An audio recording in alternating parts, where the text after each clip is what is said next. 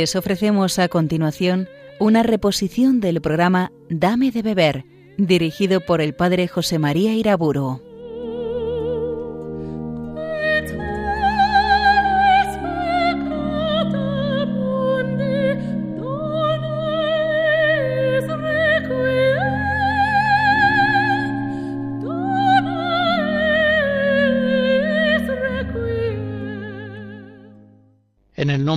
Padre, del Hijo y del Espíritu Santo. Señor, danos tu luz y tu verdad. Asístenos con tu gracia para que podamos conocer tu voluntad y danos también por tu gracia la fuerza necesaria para cumplirla. Voy a tratar en esta conferencia de las edades espirituales por las cuales se va tipificando el crecimiento del cristiano en la vida de la gracia.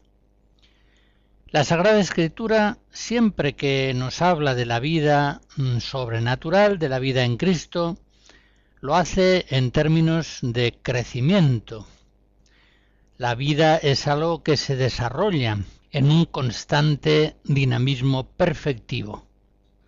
Por eso en la Escritura son frecuentes las imágenes que tratan de describir ese crecimiento, en primer lugar en términos vegetativos. Por ejemplo, la frase del Salmo 91, el justo crecerá como palmera, se alzará como un cedro del Líbano. Ya se entiende que el reino de Dios en el corazón del hombre es, en palabras de Cristo, como una semilla que germina y crece sin que él sepa cómo. Marcos 4. Y en ese mismo lugar explicita más ese crecimiento diciendo primero hierba, luego espiga, enseguida trigo que llena la espiga. Y en la madurez ya cuando llega la hora de la muerte, cuando el fruto está maduro, sigue diciendo Jesús, se mete la hoz porque la mies está ya en sazón. Igualmente, la vida cristiana es un paso constante de lo imperfecto a lo perfecto. Es un crecimiento en la perfección. Sed perfectos, como vuestro Padre Celestial es perfecto. Es pues un avance, es una carrera sin pausa hacia la perfección evangélica. Así lo expresa San Pablo en Filipenses 3. Por tanto, todos los fieles cristianos, también por supuesto los laicos, han de ir adelantando en la vida espiritual, en la vida en el Espíritu Santo, hasta llegar a ser perfectos en Cristo. Colosenses 1. Pero además de estas imágenes vegetativas o conceptuales por las cuales se expresa el crecimiento del cristiano en la vida de la gracia, hay que decir que la más perfecta imagen bíblica del crecimiento en Cristo se da en las edades espirituales del hombre. Efectivamente, algunos cristianos, como dice San Pablo en 1 Corintios 3, son todavía como niños en Cristo. Piensan, hablan y razonan en las cosas de la fe como niños, aunque por supuesto a lo mejor tienen 60 años y han de ser alimentados con leche espiritual porque todavía no están en condiciones de recibir alimento sólido. El manjar sólido, se dice en la carta a los Hebreos 5, es para los perfectos, los que en virtud del hábito tienen sus facultades ejercitadas para el discernimiento del bien y del mal, día crisis. En los que todavía son como niños, falta este discernimiento. Y por eso, en palabras de San Pablo, Efesos 4, fluctúan todavía y se dejan llevar de todo viento de doctrina, para el engaño de los hombres. Esto muestra cómo necesitan crecer como varones perfectos a la medida de la plenitud de Cristo. Por tanto, los cristianos, con la oración y el esfuerzo ascético, nos hemos de ir configurando a Jesucristo a medida que obra en nosotros el Espíritu del Señor. 2 Corintios 3. En todo esto que voy diciendo hay una verdad fundamental que está en la base. La llamada de los cristianos a la perfección, a la santidad. Sed perfectos, como vuestro Padre Celestial es perfecto. Mateo 5. El Padre Celestial, dice San Pablo, nos ha predestinado a ser conformes con la imagen de su Hijo, para que éste venga a ser primogénito entre muchos hermanos. Romanos 8. No quiere, evidentemente, nuestro Padre Celestial tener unos hijos que inicien su desarrollo en la vida de la gracia y que luego se queden en un infantilismo crónico, en la mediocridad de una vida espiritual siempre limitada, siempre imperfecta e incipiente. Por el contrario, quiere nuestro Padre Celestial que todos, bajo la acción de su Espíritu Santo, vayamos creciendo como varones perfectos en la medida de la plenitud de Cristo y que ya no seamos como niños. Éfesos 4, hace un momento lo citaba. Para eso Cristo se hizo hombre, para eso murió por nosotros, para eso resucitó y ascendió a los cielos y nos comunicó el Espíritu Santo, para que tuviésemos vida, vida sobreabundante. Juan 10. Y no para que languideciéramos indefinidamente en una vida espiritual débil, sin apenas crecimientos. Por tanto, purifiquémonos de toda mancha de nuestra carne y nuestro espíritu, realizando el ideal de la santidad en el respeto de Dios. 2 Corintios 7. Nos dice San Lucas en el Evangelio, en el capítulo segundo, que Jesús crecía en sabiduría y edad y gracia ante Dios y ante los hombres. Y nosotros, sus discípulos, los miembros de su cuerpo místico, también hemos de ir creciendo día a día en sabiduría y edad y gracia ante Dios y ante los hombres.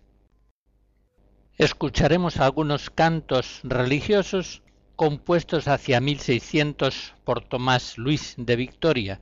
Son cantados por un contratenor.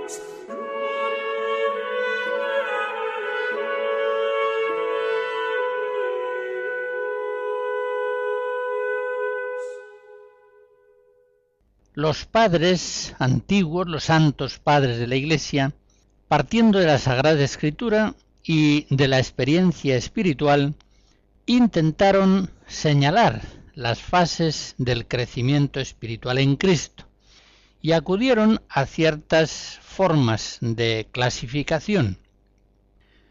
Una de ellas la encontramos en la enumeración de una cadena de virtudes. En la segunda carta de San Pedro, por ejemplo, en el capítulo primero, se nos dice, habéis de poner todo empeño para mostrar en vuestra fe virtud, en la virtud ciencia, en la ciencia templanza, en la templanza paciencia, en la paciencia piedad, en la piedad fraternidad y en la fraternidad caridad. Si estas virtudes tenéis y en ellas abundáis, no os dejarán ociosos ni estériles en el conocimiento de nuestro Señor Jesucristo. Ven ahí como una cadena de virtudes en la que unos eslabones conducen a otros cada vez más perfectos. El primer eslabón que ha mencionado San Pedro es la fe y el último la caridad, donde se consuma la perfección del crecimiento espiritual. Hemos de reconocer que para explicar las edades espirituales este sistema de cadena de virtudes es un tanto confuso, impreciso. Y por otra parte, en estas cadenas de virtudes se dan, según los autores, no pocas variantes. Sin embargo, trazan un itinerario verdadero en la vida del espíritu, según el cual el cristiano va pasando del temor al amor, del ejercicio de las virtudes a la contemplación de Dios, de la inquietud de corazón a la perfecta paz espiritual. Otro esquema para explicar el crecimiento espiritual, este de forma trifásica, es ya más perfecto. Los padres antiguos hablan de temor, esperanza y caridad. Efectivamente, en el comienzo de la vida espiritual, el temor tiene una fuerza predominante, Mientras que cuando ya el cristiano va creciendo en la gracia, va elevando su corazón por la esperanza, por un deseo confiado de llegar a poseer a Dios y de crecer en sus dones de gracia. Y es finalmente la caridad la que culmina este desarrollo espiritual. En este sentido, San Juan Apóstol en su primera carta, capítulo cuarto, nos dice que la caridad perfecta echa fuera el temor, porque el que teme todavía, este no es perfecto en la caridad. En un sentido semejante, Clemente de Alejandría, hacia el año 200, distingue entre aquellos cristianos que sirven a Dios, sobre todo por temor al castigo, o por esperanza del premio celestial o aquellos que sirven a Dios por puro amor de caridad. Otra clasificación muy importante para describir el crecimiento espiritual la encontramos en el paso de la ascética a la mística. Es otra contribución primitiva de gran importancia para la historia de la teología espiritual. Ya estaba esta enseñanza sugerida en las palabras de Jesús. Los limpios de corazón verán a Dios. Mateo 5. Es decir, hay en la vida espiritual una fase primera, predominantemente purificativa, que va limpiando el corazón y los ojos espirituales del discípulo de Cristo, de tal modo que éste va haciéndose con la gracia de Dios cada vez más idóneo para la contemplación divina. En el siglo IV, cuando la vida monástica ya se va organizando, hallamos, por ejemplo, un Evagrio Póntico, el monje sabio del desierto, que enseña cómo la vida espiritual ha de ir pasando de la práctica, eh, la ascética, purificando al cristiano de vicios, desórdenes pasionales, liberándole progresivamente del influjo del demonio, de tal modo que vaya acercándose a la apaceia, la paz espiritual, la impasibilidad, la ausencia de movimientos desordenados de la voluntad y del sentimiento. Y enseña también cómo esta apaceia va abriendo el alma a la contemplación, que él llama gnosis o teoría. Ya vemos pues cómo el ascetismo se coloca sobre todo como esfuerzo humano realizado en colaboración con la gracia de Dios bajo su influjo y que va llevando hacia una vida mística en la cual la gracia de Dios de tal modo se va apoderando de el hombre entero en todos los niveles de su personalidad que es ya el Espíritu Santo el que habiendo apaciguado el corazón del hombre habiendo ordenado perfectamente todos los movimientos de sus potencias y sentidos, lo hace capaz de la contemplación y de la perfecta unión con Dios. Este esquema, el paso de la ascética a la mística, equivale, como ya lo vimos en su momento, al paso de las virtudes a los dones, al paso de la barca que avanza a golpe de remos a la barca que navega bajo el impulso del viento recogido en sus velas, a la transición entre una vida espiritual, sobrenatural, realizada al modo humano, en régimen predominante de virtudes, a una vida espiritual, realizada ya al modo divino, bajo el influjo continuo de los dones del Espíritu Santo. Recordaré también cómo otro esquema trifásico ha tenido notable importancia para explicar esa dinámica normal de la vida de la gracia en el cristiano. Se trata del esquema de las tres vías, aunque la expresión tres vías se presta a equívocos, ya que en realidad es una sola vía en tres fases sucesivas, las tres fases del crecimiento espiritual. Lo primero que necesita el cristiano es una fase de purificación o catarsis que le permita ir creciendo luego en la iluminación. Los padres griegos llaman fotismos. Una iluminación que le conducirá a la perfecta unión con Dios, enosis, teleiosis. Son las clásicas tres vías de la doctrina espiritual ascética mística que encontraremos desarrolladas, por ejemplo, en la obra de San Buenaventura acerca de las tres vías. San Agustín, por su parte, ve el crecimiento espiritual fijándose sobre todo en los grados de la caridad, que una vez despertada en el alma por obra del Espíritu Santo, se alimenta, se fortalece y va creciendo hasta alcanzar la perfección.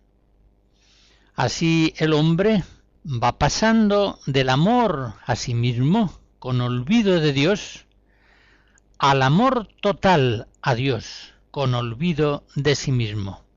En la ciudad de Dios y en otros lugares de sus obras, San Agustín desarrolla este esquema muy hermosamente. Este gran doctor considera también la analogía de las edades espirituales, la analogía a la que antes aludía.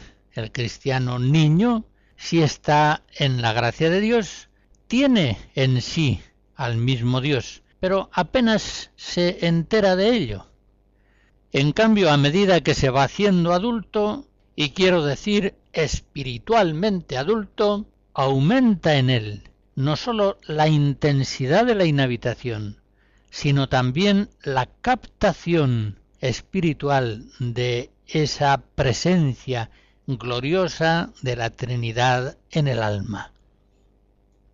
En el siglo V, El monje Casiano, el autor que quizá más contribuyó a difundir en la Iglesia latina la doctrina espiritual de los maestros cristianos orientales, nos enseña en sus conferencias cómo ha de darse un paso progresivo de la vida ascética a la vida mística.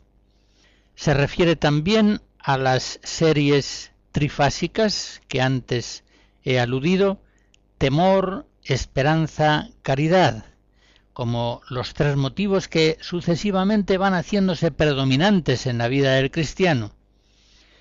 Y nos habla también para explicar el crecimiento espiritual de las tres renuncias sucesivas que han de ir produciéndose bajo el influjo de la gracia. Primero, la renuncia a los bienes exteriores. Después, la abnegación de los propios vicios y pecados. Y finalmente, el desprendimiento de todo el mundo visible para buscar el mundo futuro en la plena unión con Dios. En el siglo VI, San Gregorio Magno, Papa, otro de los grandes maestros espirituales de la antigüedad, nos habla de comienzo, progreso y perfección, es decir, nos habla de cristianos incipientes que están comenzando el camino de la perfección, de cristianos adelantados que progresan en ese camino y de cristianos perfectos que han llegado al término en el desarrollo del el camino vivificante del Evangelio. En todo caso, véase que los padres, tanto los de Oriente como los de la Iglesia Latina, entienden como algo evidente que la vida cristiana ha de ser vivida en un crecimiento continuo. Por eso un San Gregorio de Nisa nos dice la verdadera perfección nunca permanece inmóvil, sino que siempre está creciendo de bien en mejor. La perfección no tiene fronteras que la limiten. Y en ese mismo sentido nos dice San Jerónimo no querer ser perfecto es ya un pecado.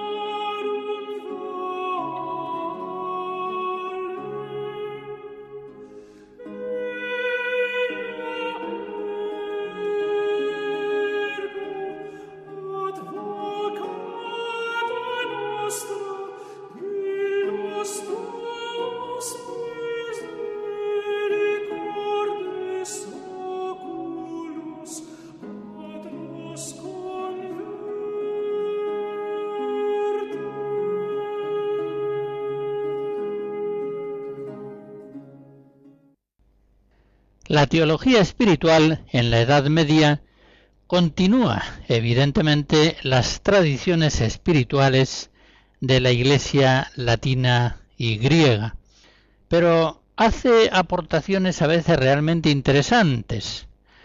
Recuerdo en primer lugar la enseñanza de Guillermo de San Teodorico, que se apoya en algunos términos empleados por el apóstol San Pablo, y así Guillermo habla de hombres animales, racionales y espirituales.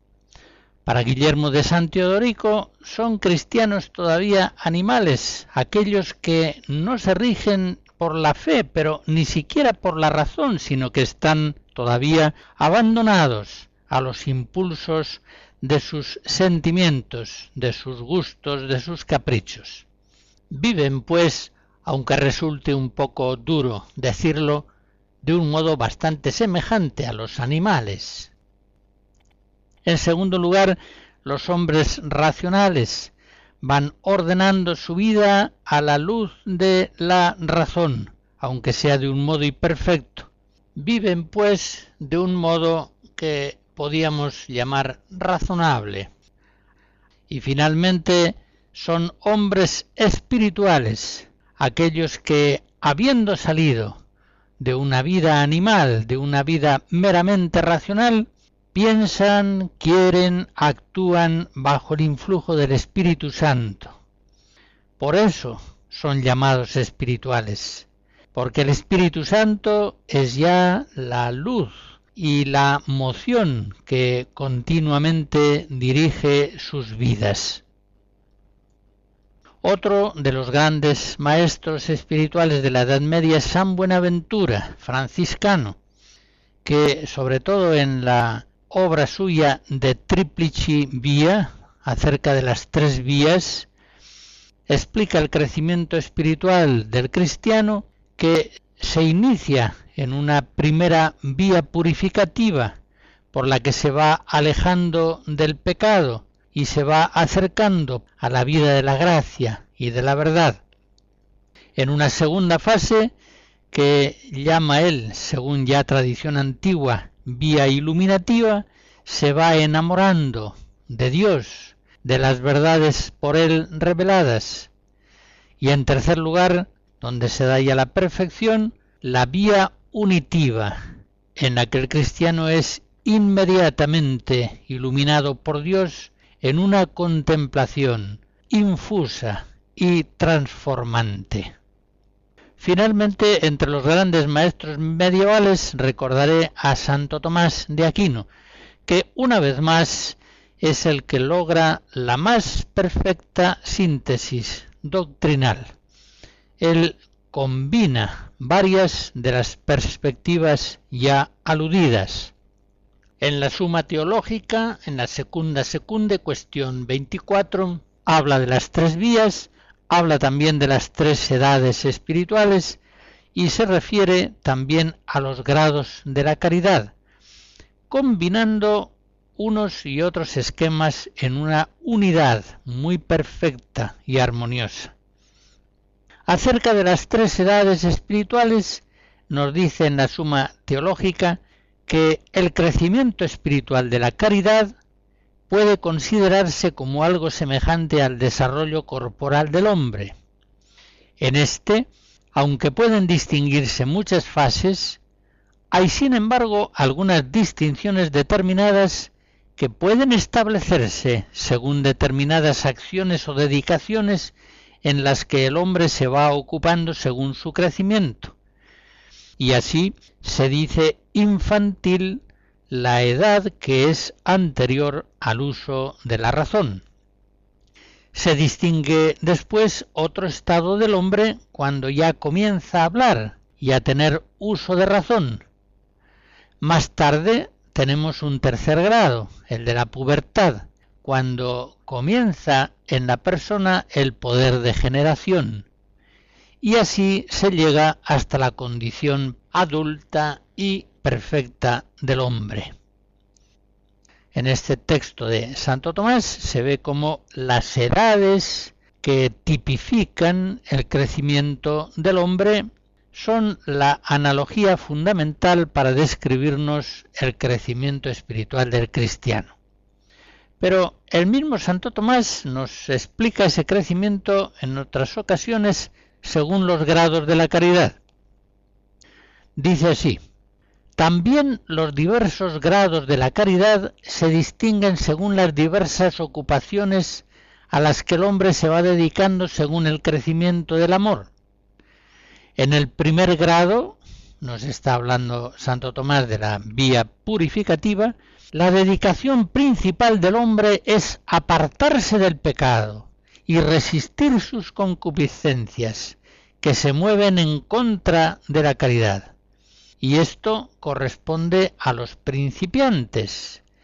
El amor a Dios de estos principiantes, añado yo, ha de ocuparse pues principalmente en no ofender al Señor, en no pecar.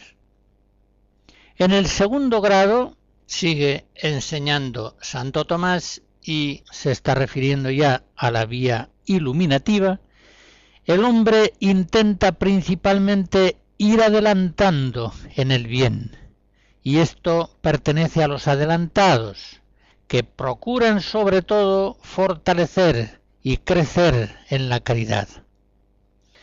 El tercer grado, estamos ya en la vía unitiva, se caracteriza porque en él la dedicación principal del hombre es unirse con Dios y gozar de Él.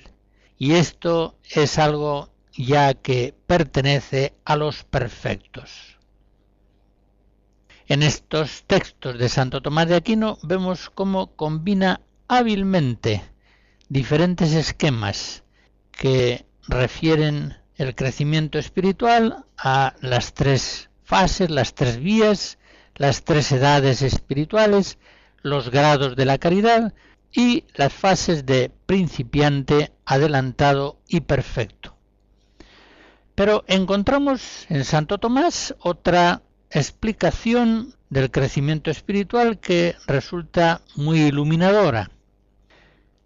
Alude Santo Tomás a esa ley metafísica por la cual en todo movimiento hay tres fases, de inicio, de adelanto y de término. Lo dice así.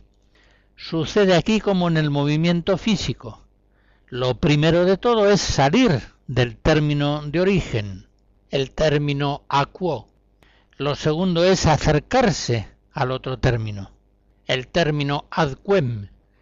Y lo tercero es llegar y descansar en el término pretendido. Y sigue diciendo, Toda dedicación del hombre tiene un principio, un medio y un término. Por tanto, en el estado espiritual se distinguen también tres fases.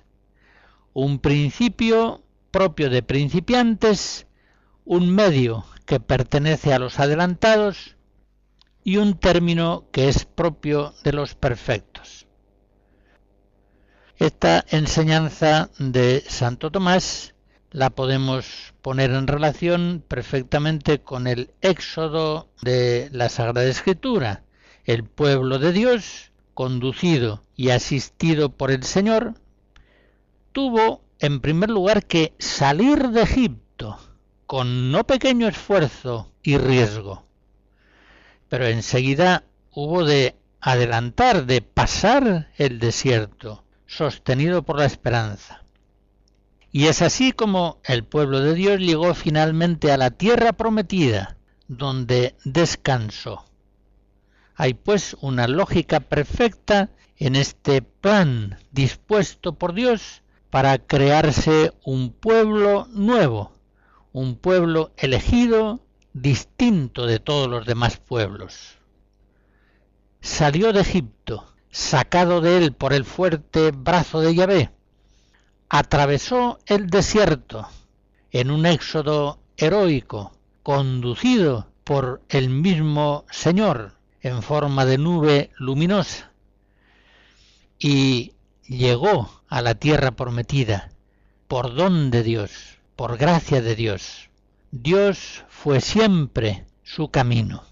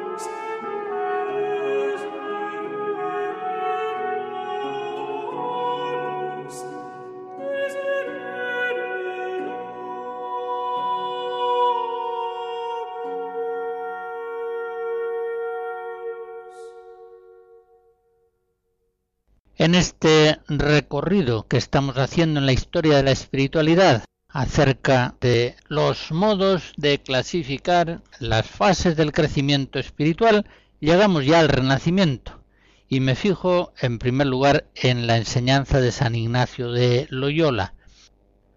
La encontramos expuesta en sus ejercicios espirituales a partir del número 164. Ahí nos habla San Ignacio de tres maneras de humildad.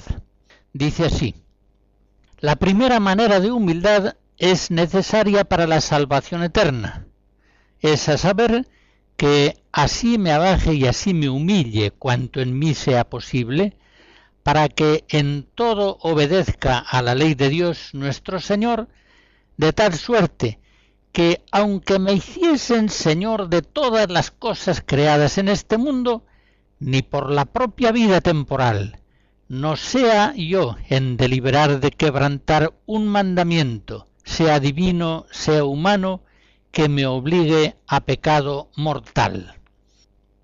Así describe en una primera actitud espiritual del cristiano incipiente. Es aquel que está dispuesto a todo con tal de no caer en pecado mortal.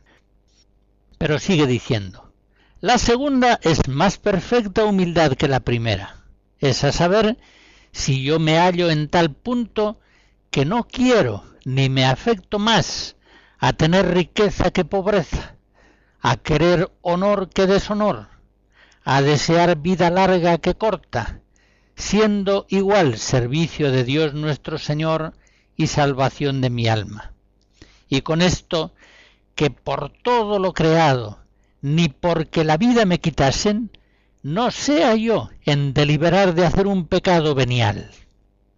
Aquí ya, en este segundo grado de humildad, San Ignacio nos describe una situación de gran indiferencia espiritual, que incluye también una determinada determinación de evitar por todos los medios ofender a Dios, con un pecado siquiera sea venial.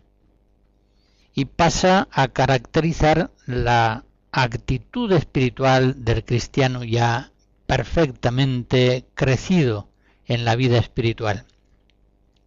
Y dice así, la tercera es humildad perfectísima, es a saber, cuando, incluyendo la primera y segunda, siendo igual alabanza y gloria de la Divina Majestad, por imitar y parecer más actualmente a Cristo nuestro Señor, quiero y elijo más pobreza con Cristo pobre que riqueza, oprobios con Cristo lleno de ellos que honores, y desear más ser estimado por vano y loco por Cristo, que primero fue tenido por tal que por sabio ni prudente en este mundo. Comentar este texto perfectísimo de San Ignacio de Loyola nos llevaría muy lejos, pero me quiero fijar solamente en un planteamiento que él nos acaba de enseñar y que me parece fundamental. El primer grado de humildad permite vencer habitualmente el pecado mortal. El segundo grado de humildad, el segundo grado de perfección espiritual, vence ya habitualmente los pecados veniales, al menos los claramente conscientes y deliberados. Y el tercer grado de humildad, donde San Ignacio coloca ya la perfección espiritual, es aquel grado en el cual prefiere el hombre la cruz, la pobreza, el desprecio del mundo, para unirse a sí más a Jesucristo y participando más de Cristo crucificado, participar más plenamente del Cristo glorioso. Aquí ya no es cuestión de pecados mortales y veniales que han sido ya largamente superados. Aquí lo más que se puede dar son ciertas imperfecciones, más o menos conocidas y consentidas. Pero vengamos a otro gran maestro espiritual, a Santa Teresa de Jesús, doctora de la Iglesia. Esta santa maestra en cosas del espíritu, en las moradas del castillo interior, distingue y va describiendo siete fases del crecimiento espiritual, fijándose sobre todo en el desarrollo de la vida de oración. Santa Teresa da aquí su enseñanza partiendo de la imagen de un castillo espiritual, en el cual la torre central y principal se ve rodeada por edificaciones distribuidas en siete círculos concéntricos. Ella nos habla de que en las moradas primera, segunda y tercera, el cristiano incipiente se ejercita todavía en oraciones activas, realizadas pues al modo humano, en régimen predominante de virtudes, sobre todo de fe y de caridad. En la cuarta morada, el cristiano ya adelantado comienza a tener un cierto grado de contemplación infusa. Se trata de oraciones semipasivas. Y finalmente, en las moradas quinta, sexta y séptima, nos describe Santa Teresa al cristiano, que en la contemplación mística pasiva va logrando una unión perfecta con Dios, en la que se transforma en Dios de un modo maravilloso e indecible. Ya se comprende que todos estos esquemas de clasificación para el crecimiento espiritual pueden superponerse unos a otros y coinciden entre sí perfectamente. San Juan de la Cruz, concretamente, nos habla, aludiendo a términos ya clásicos, de principiantes aprovechados y perfectos. Así lo hace en el libro La subida al Monte Carmelo y en la noche oscura. Según su enseñanza, una distribución de sus noches podría aproximadamente establecerse así. En primer lugar, los principiantes que se dedican, que se empeñan bajo la acción de la gracia en una purificación activa del sentido y del espíritu. Enseguida los adelantados, empeñados en la purificación pasiva del sentido. Y los perfectos, aquellos en los cuales el Espíritu Santo realiza de modo maravilloso la purificación pasiva del espíritu, en la cual se da la total perfección de la persona, la total unión con Dios. Los autores espirituales modernos siguen haciendo alusión continua a estas maneras de clasificación que he ido recordando. Pero todavía señalaré un sistema de clasificación importante el que nos da el jesuita Luis Lalemán a comienzo del siglo XVII. Él distingue tres conversiones, tres conversiones por las que suele pasar el cristiano que de verdad busca la santidad. La primera conversión, que es común, se produce cuando pasa de la vida del pecado a la vida de la gracia se establece ya habitualmente en la gracia de Dios. La segunda conversión implica una vuelta a la gracia perdida por los pecados, un arraigo en la vida de la gracia fuerte y en cierta medida invulnerable. Y la tercera conversión corresponde a aquellos que ya se entregan totalmente Dios. En el siglo XX, un gran autor, Garrigula Grange, dominico, adoptó al comienzo la clasificación del alemán, de tal modo que en 1933 se escribió una obra titulada Las tres conversiones y las tres vías. Pero este gran maestro, Garrigula Grange, pasó pronto al esquema tomista de las edades espirituales, consideradas según los grados de la caridad. Y escribió esa obra muy famosa que ha tenido muchas ediciones las tres edades de la vida interior. El original de esta obra data de 1938 y actualmente sigue teniendo ediciones, felizmente.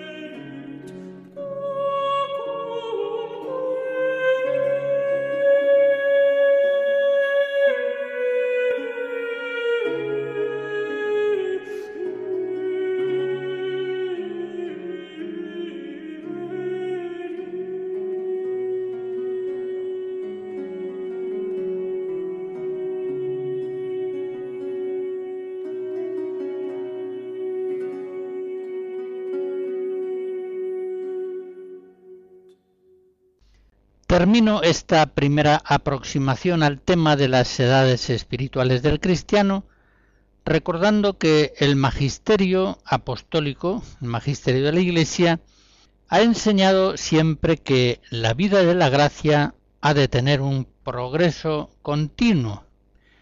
El concilio de Trento, por ejemplo, nos dice que los cristianos han de renovarse de día en día, creciendo en la justicia y justificándose en ella cada vez más, mediante el mérito de las buenas obras. Por su parte, el reciente Concilio Vaticano II nos enseñaba que es necesario que los cristianos, con la ayuda de Dios, conserven y vayan perfeccionando en su vida la santificación que recibieron Lumen Gentium 48. Recibieron en el bautismo una santificación inicial que bajo la acción del Espíritu Santo está pidiendo un crecimiento perfectivo al paso de los años. También encontramos en el mismo magisterio de la Iglesia el rechazo de el error quietista. En el quietismo se negaba el crecimiento espiritual con fases tipificadas, más aún como vemos en la reprobación del quietismo, afirmaban los quietistas que aquellas tres vías purificativa, iluminativa y unitiva son el mayor absurdo que se haya dicho en mística, puesto que solamente hay una vía única y es la vía interior, la vía interna. Cuando en un decreto del Santo Oficio en el año 1687, bajo el Papa Inocencio XI, se reprueban estas proposiciones quietistas de Miguel de Molinos, se está enseñando en forma indirecta que hay efectivamente en el desarrollo de la vida espiritual cristiana tres vías, tres fases, purificación, iluminación y unión perfecta. Antes de terminar esta conferencia, me van a permitir que les haga una pequeña confidencia. Yo tengo en una opinión muy alta a mis oyentes, pues considero que manifiestan un notable grado de virtud al permanecer escuchándome una y otra vez. Por eso espero que cuando resulte una conferencia un tanto pesada, como lo ha sido la que ahora termino, no dejarán por eso de escucharme en ocasiones sucesivas. Pues bien, hecho ya el desarrollo histórico de esta cuestión, con el favor de Dios, en la próxima conferencia sacaremos algunas conclusiones de estos planteamientos que, pienso yo, son sumamente útiles para la vida espiritual y también para la dirección espiritual de otras personas. Si conocemos bien los modos normales por los cuales el Espíritu Santo quiere ir transformándonos en Cristo, más segura y fácilmente podremos ser fieles a la acción de su gracia. La bendición de Dios Todopoderoso, Padre, Hijo y Espíritu Santo, descienda sobre ustedes y les guarde siempre. Amén.